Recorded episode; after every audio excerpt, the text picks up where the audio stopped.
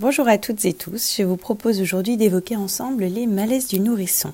Le terme de nourrisson qualifie généralement un enfant d'âge inférieur à 1 an. Les principaux signes de malaise chez le nourrisson sont les suivants. Son visage change de couleur, sa respiration se modifie, il respire plus vite avec difficulté, il devient tout mou ou au contraire anormalement raide, son regard devient bizarre, ses yeux sont fixes ou révulsés, il semble soudain absent ou carrément inconscient. Un malaise, même très bref, chez le nourrisson, ne doit jamais être négligée car elle peut être un signe d'alerte d'une pathologie qui nécessitera un traitement. Un bilan médical doit obligatoirement être réalisé pour détecter la cause des symptômes observés. Les principales causes de malaise du nourrisson peuvent être d'origine cardiaque, comme par exemple un trouble du rythme, le cœur qui bat vraiment trop lentement notamment, un problème d'origine neurologique, c'est-à-dire un équivalent d'épilepsie, un problème d'origine respiratoire, c'est-à-dire un défaut d'oxygénation du cerveau, un problème digestif qui peut aller d'une simple difficulté de digestion à éventuellement même du reflux, un problème d'origine biologique avec notamment les taux de sucre et de calcium dans le sang qui peut être l'origine de malaise,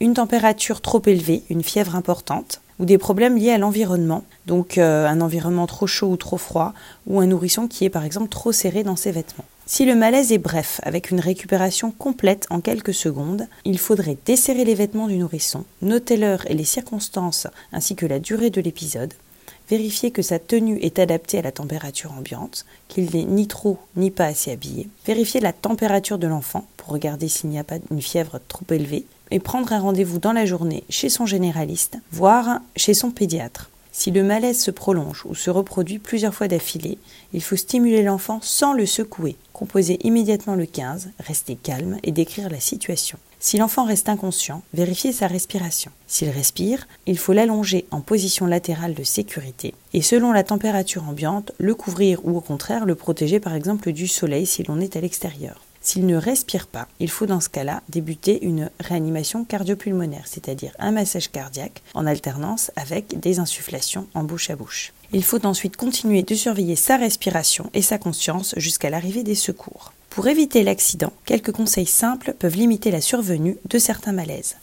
Il faut aérer la chambre de l'enfant et ne pas la surchauffer, limiter au maximum les écarts brutaux de température, respecter le rythme veille-sommeil et le rythme alimentaire de l'enfant, ne pas fumer en présence d'un nourrisson.